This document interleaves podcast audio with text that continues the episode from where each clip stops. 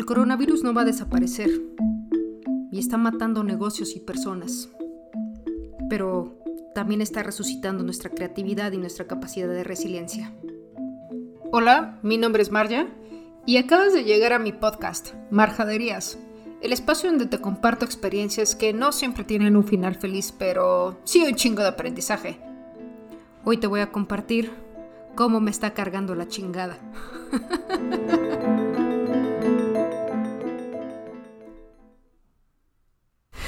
onda bandita? Pues bienvenidos al tercer podcast de Marjaderías. Muchísimas gracias por acompañarme en esta tarde, día, noche o lo que caiga. Eh, el día de hoy eh, estaremos hablando, compartiendo acerca del coronavirus y, el, y el emprendimiento, ¿no? Hablando un poquito de estas dos cosas que pues Sí, el COVID está presente y va a seguir presente. Cuentan estadísticas que los próximos 12 a 18 meses a partir del inicio de, este año, entonces bien o mal nos queda un año más con coronavirus. Eh, y esto va a desaparecer, entre comillas, hasta que se desarrolle una vacuna y comencemos a implementarla en todos los habitantes de la Tierra o en su defecto en la mayoría de estos para crear este, barreras y los que pudieron ya convertirse en entes inmunes, pues podamos este, seguir erradicando el virus de cierta manera.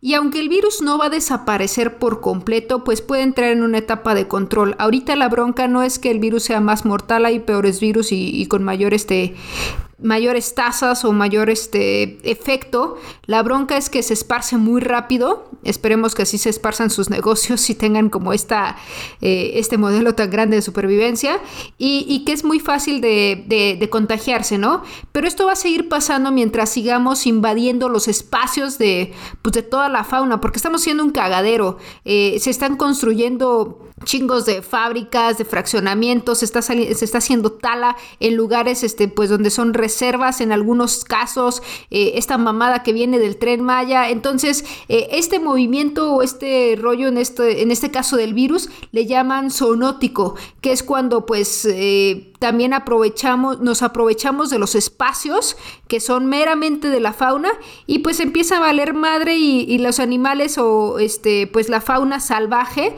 empieza a tener más, más contacto con, con las ciudades o la humanidad y pues hay más de un millón y medio de virus y esta bronca pues va a seguir pasando. Eh, el tema fue que este virus llegó pues se dice que posiblemente salió de un murciélago, pero se, se entre comillas, se incubó en, en, otro animalito y ese otro animalito es el que se chingó un vato en, o una morra en, en el mercado de Wuhan. Entonces es ahí como, como lo contrajeron estos humanoides, ¿no?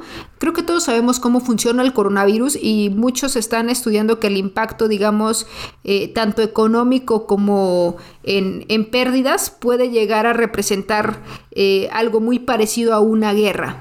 Y, creo que no es para menos, o sea, la mejor bioterrorista que tenemos es la madre naturaleza.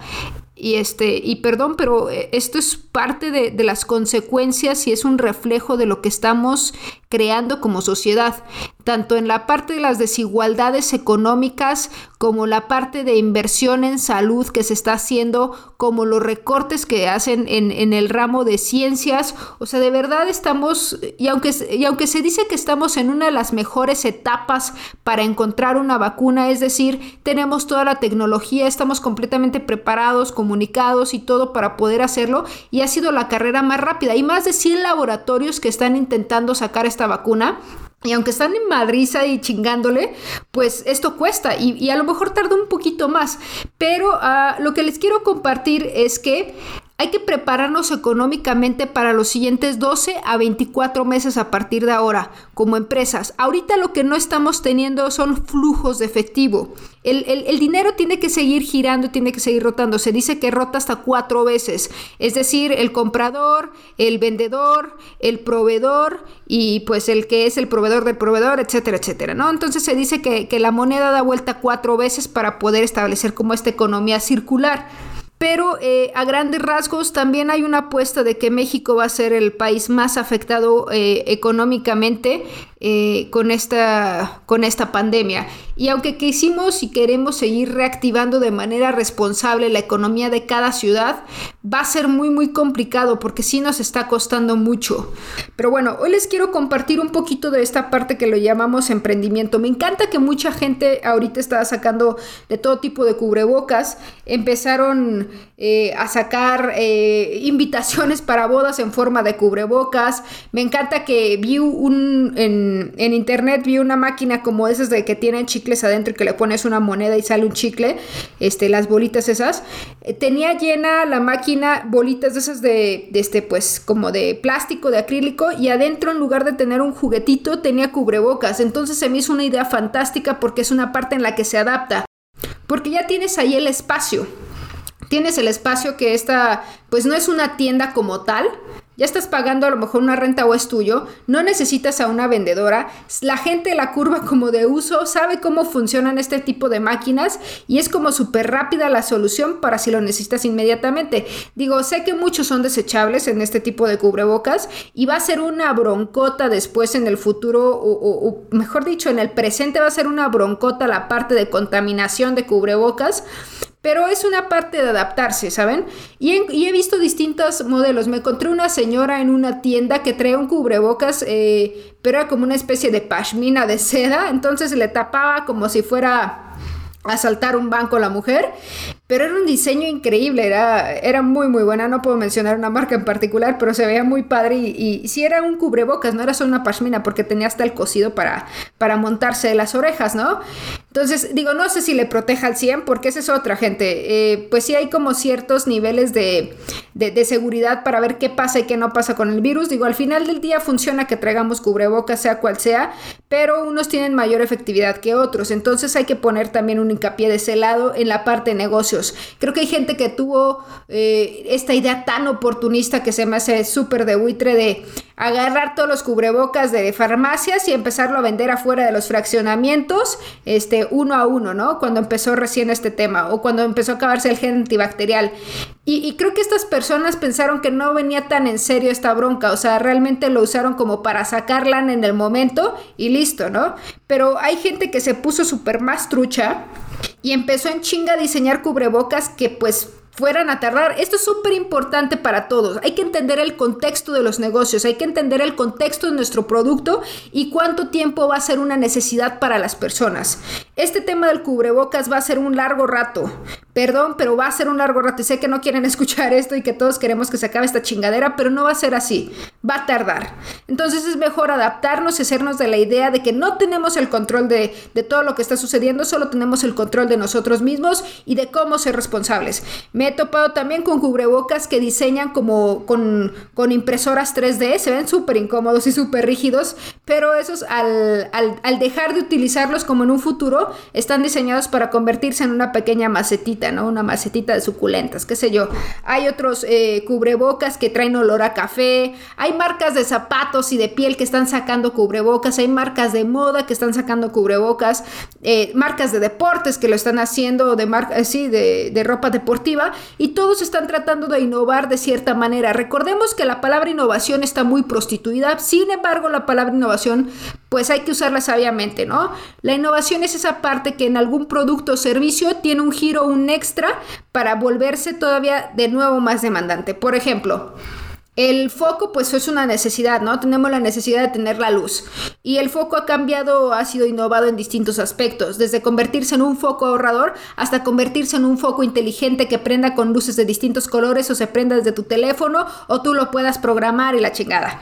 Eso es un poco de innovación. No simplemente es sacar una aplicación que te ayude a hacer algo que alguien más ya hacía, pero tú lo haces con dos clics. Eh, no tanto. Y, y, me encanta que en el emprendimiento todos quieren emprender, pero todos quieren buscar soluciones momentáneas. Ojo aquí, hay que pensar a futuro. Hay que pensar en cómo esa solución, de preferencia que sea un servicio, porque un producto te va a costar más. A la larga, un producto vas a tener que imprimirle pues un inventario que no sabes si va a salir o no va a salir. Y en la parte de un servicio, pues son horas. Que pues es un poquito más flexible el asunto, ¿no? Eh, ahorita muchos este, especialistas en economía están diciendo hay que sacar todo lo que tengas en inventario. Igual no quemarlo ni rematarlo, pero ver cómo sale o cómo lo en un extra de otro producto. Entonces, si ustedes son de las personas que tienen algo en inventario, por favor es momento de empezar a sacar y mover, porque se necesita mover el dinero. Lo que necesita ahorita la economía de cada persona es tener cash, tener flujo. Si no tenemos flujo, nos está llevando el Eh, hay, hay cuatro rubros que ahorita están siendo demandados. La parte de e-commerce, que son las tiendas electrónicas, la parte de shipping, que son toda esta onda de delivery, de entregas a domicilio, de cielo, mar y tierra. Eh, están también los cursos en línea que están teniendo una alta demanda. Por favor, bandita, estudien. Hay muchísimas plataformas gratuitas, hay eh, aplicaciones de audiolibros que te cuesta 150 la mensualidad y te puedes echar un chorro de libros en audio por si te da flojerita o hueva leerlos. Y la otra, el otro rubro que está siendo también muy demandado es la parte de streaming, de entretenimiento. No les digo que tienen que ustedes enfocarse a hacer algo por el estilo, pero si ustedes ya tienen un servicio, traten de escalarlo de esta manera que les permita que siga creciendo hasta cuando ustedes duermen. Muchos le están apostando al negocio de la comida. Sí, la comida siempre se va a estar y siempre es buena, pero cada vez hay más competencia en la comida. Y perdón, pero he visto gente que se empezó a meter al rubro de la comida y pone unas pinches fotos que parece vascarruncia de perro. O sea, ya hasta los perros comen mejor que, que esa pinche presentación que te dice, esto es una paella de no sé qué, no sé qué, y parece pinche puré de papa con queso ahí fundido y ni se distingue nada. Horribles, horribles. Entonces, porfa, cuiden mucho esa parte de la imagen. No vendan de todo. No sean esa persona que quiere vender de todo y no le apunta a nada, no estudia nada y porque se le da la oportunidad o porque está viendo que el otro cabrón está vendiendo, ahí va. No, gente, empiecen a planear y sean un poquito más estratégicos. Este pedo de las ventas no es sencillo nada más porque así de un día para otro yo voy a hacer y voy a diseñar y voy a vender. No. Es súper, súper, súper importante que tomen en cuenta estas etapas del emprendimiento que ahorita les voy a compartir. Pensando un poquito en la parte de design thinking y esta, digamos, teoría eh, tan setentera, ochentera, este, vamos a trabajar desde la parte de que tienen que generar una idea, una solución, un servicio, un producto que empatice con una necesidad del mercado. ¿Va? Ya que lo tienen empatizando con alguien, no tiene que sucederles algo para poder empatizar, pero defínanlo. Ya que lo definen, empiecen a idearlo y a trabajarlo, a aterrizarlo como tal y prototípenlo. Por favor, hasta una web la puedes prototipar. Puedes hacer todo un flujo de navegación, puedes hacer como un simulado. Eh, esto lo hacía mucho, me tocó, tuve la fortuna de conocer a, Tom Chi, el, diseñador de los Google Glasses, que pues no fueron tan exitosos, pero nos enseñó mucho a prototipar. Entonces, lo que nos decía es prueben y hagan toda la simulación y vean dónde se detiene el proceso. Vean cuál es eh, como el diálogo de compra o cuáles son las decisiones o las personas donde se detienen a hacer la compra y qué necesitan para validar y después de eso pruébenlo en un exterior. Eh, de preferencia pruébenlo con lo que sean sus posibles buyer persona. ¿Qué es un buyer persona? Digamos que son estos eh, compradores ideales. No es simplemente como el target que lo, lo, clasificas con esta parte demográfica, sino el buyer persona llega un poquito más allá. Es como esta parte psicográfica, lo que le motiva, lo que le desmotiva, etcétera, ¿no? Entonces, ya que tienen su producto, eh, hay que prototiparlo y hay que empezar a probarlo y empezar a recibir estas validaciones. Hay algo que en antropología le llaman observación pasiva y es observar a todas las personas que son tus posibles compradores o los que tú investigaste que pueden ser porque tienen como comportamientos muy similares y los observas de cómo, cuáles son sus conductas, cuáles son sus ambientes, cuáles son sus medios de consumo. En un punto a mis alumnos les hice un ejercicio que era, pues todos estaban en el mismo salón, son de las, casi la misma edad, casi el mismo nivel socioeconómico, etcétera, etcétera. En el de Target eran súper parecidos, ¿no? Entonces le dije, ok, agarren todo su celular, abran su teléfono, intercámbienlo con el compañero de al lado y abran su Instagram. Y lo que se toparon era lo que yo buscaba, que era ver que no todos reciben el mismo tipo de publicidad. ¿Por qué? Porque todos son diferentes. Sin embargo, algunos recibían alguna parecida a otro y eso nos ayudó a identificar qué tipo de usuario se parecía más al otro. Entonces, Sé que no van a poder hacer esto como con sus compradores, pero sí pueden hacer una investigación de mercados o una observación o hasta antes los investigadores pues iban a campo, ahorita muchos hacen, ahorita muchos hacen este rollo de, ay, pues solo lo, lo hago con un formulario de Google, pues, pues chale, pero también puede funcionar. Digo, el punto es que no se detengan, pero que sí empiecen a validar. Y en este rollo de design thinking hay, hay libros y hay estudios completamente especializados en, en esta, en este diseño. Eh, es todo un proceso que se necesita validar, pero creo que muchas personas se van y emprenden, eh, se van y solo empiezan a, a emprender un negocio porque pues pues está chido, ¿no? Porque ya vi que a alguien más le funcionó. O porque pues sé hacer de comer y pues mi mamá dijo que cocino súper rico, entonces voy a vender lo que cocino. Uh, sí y no. ¿Por qué? Porque necesitamos validaciones de gente que sean clientes muy, muy potenciales, ¿no? En este esquema de los clientes potenciales y todo, regresemos un poquito más atrás a la parte de la ruta del emprendimiento. Muchos este, empezamos incubando algo como un huevito y es cuando empiezas a, generar como toda la idea y desarrollarla, probarla, testear, eh, prototipar y demás. Después ya cuando ves que tu producto es totalmente funcional, que le hiciste mil cambios y esto te puede tardar de uno a de un mes hasta un año, dependiendo de ti, dependiendo de cuánta gente tengas o qué tanto la vayas probando y ojo, también recibiendo y aceptando la retroalimentación. A veces el ego nos gana más en el sentido de, no, pues a mí sí me gusta así, así funciona chido y si no les gusta, pues es su bronca porque están súper idiotas y no saben usarlo. Es como, no, güey, no estás diseñando el proyecto para ti, estás diseñando el proyecto para que alguien más lo consuma. Y eso ténganlo muy claro no lo están diseñando para ustedes. Y, ya que tengan esta parte incubada, eh, hay distintas incubadoras y hay distintos fondos de emprendimiento eh, y ustedes pueden concursar y apelar a, entrar a alguno de ellos. También hay aceleradoras, que esto ya es cuando terminaste de incubarla, ya sabes que ya está jalando, solo necesito acelerarla con otros mentores, con más contactos, con una lana o que me preparen para levantar inversión.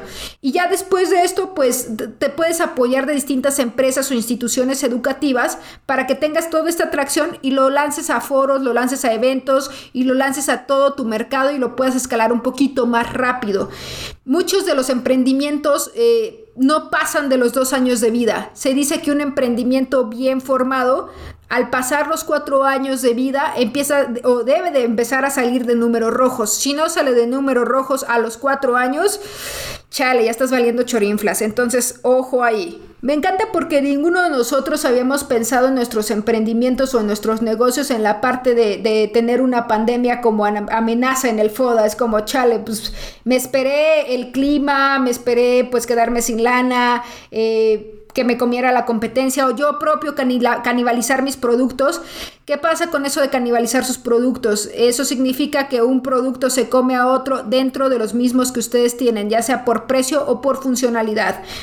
Pero no fue así, empezaron otras cosas que, nos empezaron a, tronar, ¿no? En la primera etapa que tengan de su proyecto, por favor, eh, siempre midan, tengan indicadores o lo que llaman los KPIs, que son Key Performance Indicators. Entonces, todo este rollo, hay distintos tipos de KPIs, pero siempre, siempre, siempre midan desde el tiempo en que se tardan en producir, o sea, cuánto cuestan sus horas nalga, este, cuánto les va a salir a expandirse, en cuánto tiempo se pueden expandir, cuántas ventas tuvieron, de cuánto tienen su base de datos, hasta el, el kilometraje que pueden recorrer cobrando un envío de 30 pesos parejo en ciertos radios o zonas que les permitan estar como sostenidos económicamente.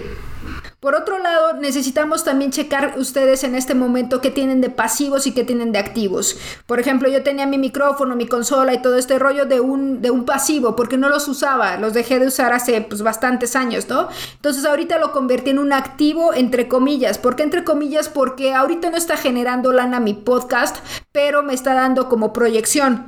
Entonces yo ya lo tenía ahí y el usarlo lo volví de nuevo un activo. Es como una casa, cuando la rentan, este, se vuelve un activo y cuando está sin rentar es totalmente un pasivo que no les genera lana. Hay gente que ahorita te dice, ah, pues sí, yo sí estoy teniendo como lana, ¿no? O sea, sí estoy, sí estoy teniendo como ganancias, pero la bronca de esas personas es que a lo mejor están teniendo las ganancias, pero no cobradas no en flujo o en, efectivo, y las están teniendo a pagos de seis meses. Ahorita dicen varios expertos que lo ideal es cobrar tus deudas, cobrar tus préstamos, o tu, cobrar lo que estuviste prestando o que te están debiendo y pagar también tus deudas. Es muy, muy importante que ahorita empiecen, a, que no dejen de pagar sus tarjetas de crédito. Eh, y muchos bancos, este, pues, eh, empezaron a condonar intereses, pero lo ideal es que para mantener la economía y seguir teniendo un flujo es que no dejen de pagar sus tarjetas de crédito. Obviamente, obviamente, prioricen los gastos que tengan.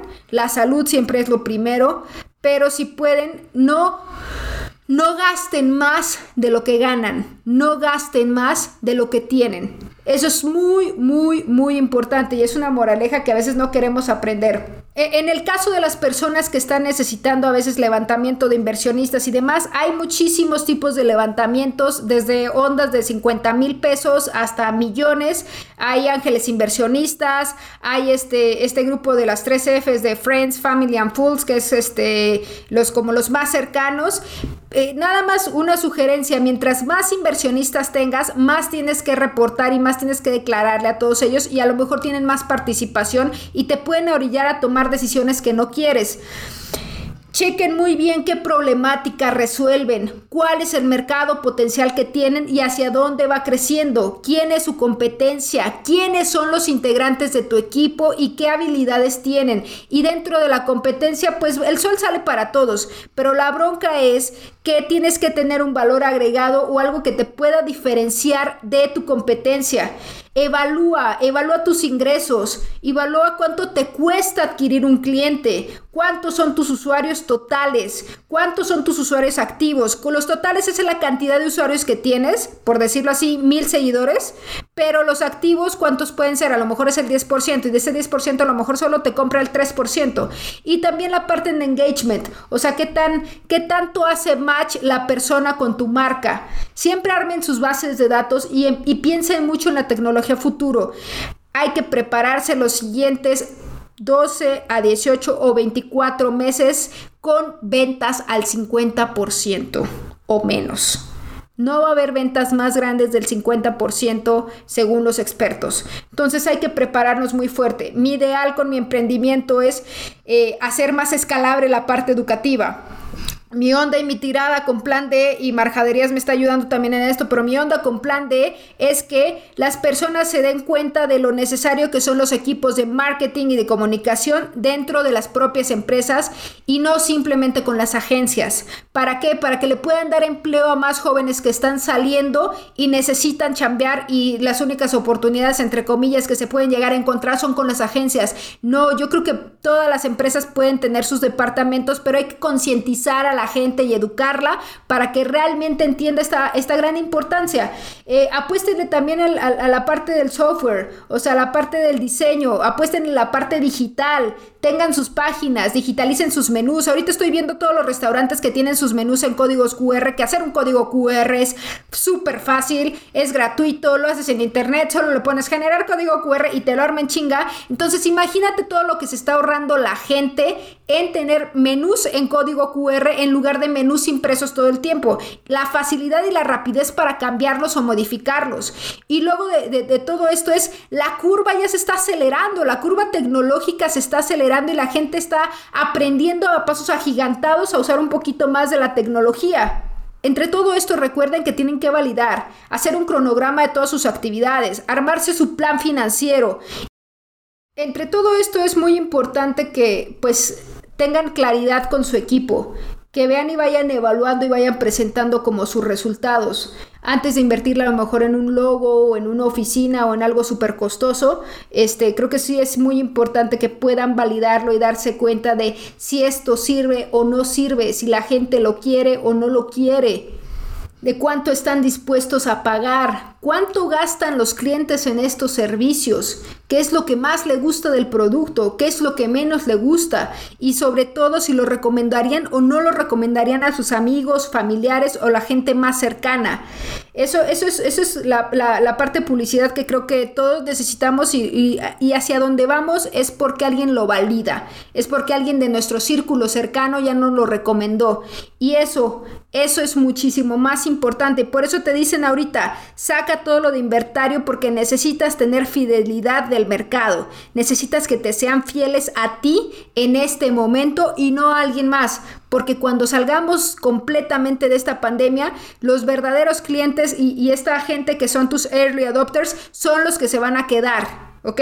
Por ejemplo, yo confío mucho en las personas que me están escuchando y que sé que si esto les está funcionando, lo compartan, porque a mí me interesa saber que esto funciona y que podemos educarnos más. Y mientras más nos eduquemos, este pinche juego se vuelve más retador, porque entre todos ya sabemos más y la gente como clientes nos volvemos más demandantes y más analíticos. Ahorita cualquiera puede tomar una buena fotografía si se lo propone, hasta pueden armar sus pinches cajas de luces. Y eh, también la parte de los podcasts, o sea, todo está a la vuelta de la esquina. Esta etapa es la etapa de los diseñadores, cuando los diseñadores están diseñando no solo experiencias, sino productos e ingeniería que se adapta al humano y que está teniendo mayor aceptación. Y como ejemplo está el cubrebocas. Y el cubrebocas tiene que cumplir ciertos lineamientos de seguridad pero en algunos casos, si no los cumple, pues lo que venden es diseño. y psicológicamente venden seguridad, pero lo que venden a lo mejor es esta parte mágica de, la empatía, de que pueda sonreír. Hay cubrebocas que están haciendo totalmente eh, eh, inteligentes con este rollo de IOT y que te da reportes hasta de tu respiración. Está muy cabrón, pero está súper chingón al mismo tiempo. Digo, no sabemos cuánto va a durar. Yo insisto, eh, se pronostica que dure de 12 a 18 o 24 meses conforme puedan sacar una vacuna y se empieza a aplicar alrededor del mundo para que podamos tener como una normalidad entre comillas como la de antes, pero pues nunca va a volver a ser como antes. La verdad es que yo veo a los niños y van a crecer con otro concepto de lo que es la realidad y lo que llegamos a vivir en esta pandemia y a lo mejor son hasta muchísimo más conscientes a nivel naturaleza que nosotros, que se supone que pues, somos súper, sí, soy súper eco-friendly, pet friendly, gay friendly, friendly friendly. Cállate, cabrón. O sea, somos bien contradictorios. Entonces, es muy, muy importante que podamos tener todo esto claro para poder emprender chido. Eh, entre los modelos financieros, pues hay la parte bancaria. Eh, hay gente que mejor se enfoca a trabajar con un préstamo bancario que no tiene, pues sí paga una tasa de interés, pero no tiene 5 cabrones, 10 cabrones, 20, 30 a quienes estarles declarando y a lo mejor simplemente necesita 50 mil pesos que se los va a financiar un banco. Por eso es importante que tengan sus tarjetas limpias y no acudan o no estén en el buro de crédito para poder tener este flujo y esta atracción también con los bancos. Eh, hay financiamientos gubernamentales, aunque esos ya no están teniendo tanto punch por todo este rollo de la 4T, entonces no se los recomiendo tanto. Eh, hay eh, Los Ángeles Inversionistas o estos que te inyectan en el capital semilla, capital semilla, hay otros que te inyectan en capital de riesgo. Todos está chido siempre y cuando leas las letras chiquitas, ¿ok? Súper importante que lean las letras chiquitas. También hay los programas de incubación, de aceleración, los, los crowdfunding, este, los programas de, de concursos de emprendedores. Dentro de todo esto les recomiendo que tengan muy claro su modelo de negocios, que sepan cuánto le van a invertir, cuánto les va a dar y en cuánto tiempo le van a poder empezar a sacar lana a su negocio. No le empiezan a sacar lana al día uno, se le empieza a sacar y se le empieza a reinvertir. Y, y, no dejen sus trabajos, please. O sea, cuando muchos emprenden, dejan sus trabajos. No está chido. O sea, mejor ten varias entradas este, de distintos puntos para que puedas sostenerte y tener un colchón financiero. Porque si dejas de tenerlo va a entrar todo este rollo del ataque de ansiedad y no vas a saber de dónde pagar ciertas cosas. Y bueno, va a empezar todo a valer madre. Creo que muchos no ven eso y hay mucha gente que emprende mientras vive con sus papás, benditos ellos, este, que pueden tener como este rollo de no mantener una casa o un departamento y todo, o una familia. Pero sí les sugiero que tengan muy, muy, muy claro un, un ahorrito, un colchoncito donde caer y saber cuánto le van a invertir a su emprendimiento. Ya por último, eh, eh, rapidísimo, recuerden reorganizar sus finanzas, volver a conectar con sus clientes y saber qué les duele, qué necesitan y dónde pueden apoyarlos, evaluar o auditar su empresa, siempre es bueno hacerte como un examen a conciencia de saber qué está jalando, qué no, analizar muy muy bien el contexto de qué está sucediendo alrededor del mundo y en tu micromundo y en el, en el mundo en general, y reconocer a tu equipo y volver a conectar, también escucharlos porque tu equipo es la fuerza más grande que vas a tener y no va a ser la lana, va a ser tu equipo el que te va a ayudar a llegar lejos. Y puedes involucrarse en los problemas, o sea, no seamos ajenos a lo que está pasando con los otros mundos. Si no podemos donar lana a quien lo necesita, donemos tiempo, donemos habilidades, apoyen a una ONG o apoyen a quien, a quien lo necesita y a veces no, no necesitan muchas personas solo el dinero, sino que necesitan algo más para poder, este, por ejemplo, una ONG a lo mejor que necesita algún buen diseño de logo, un buen plan este, para bajar fondos, este, o un buen pitch para poder este, llegar a más donadores. Entonces, pueden hacer eso, gente. Eh, no se vayan por el otro lado, por favor. y creo que el voluntariado sí es una una muy buena válvula para liberar el estrés. Se dice que hasta es este, buena y como el ejercicio que, tu cerebro genera cierta eh, satisfacción y dopamina cuando haces una especie de voluntariado. Pero no siempre tienen que ponerlo en sus redes sociales. No es necesario, amigos, a menos que quieran invitar a, más gente a, a trabajarlo.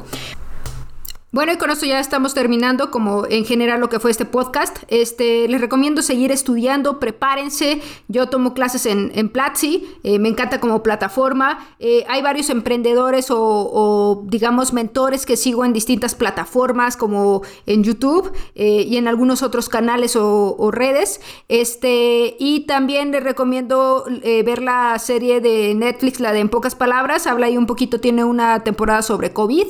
Y bueno, sorry porque escuché escucharon ahí ladrando a mis perras que se pusieron un poquillo locas la, tuna y la Sirius. Muchísimas gracias por haber escuchado esto. Recuerden que lo ideal de este podcast es que todo lo que yo les comparto siempre lo pongan en duda y aunque estuve trabajando y colaborando con algunos startups, aunque he estado eh, en, alguna que otra aceleradora y he conocido gente en distintos medios sobre este, sobre este rubro de emprendimiento, pues siempre hay algo nuevo que aprender, ¿no?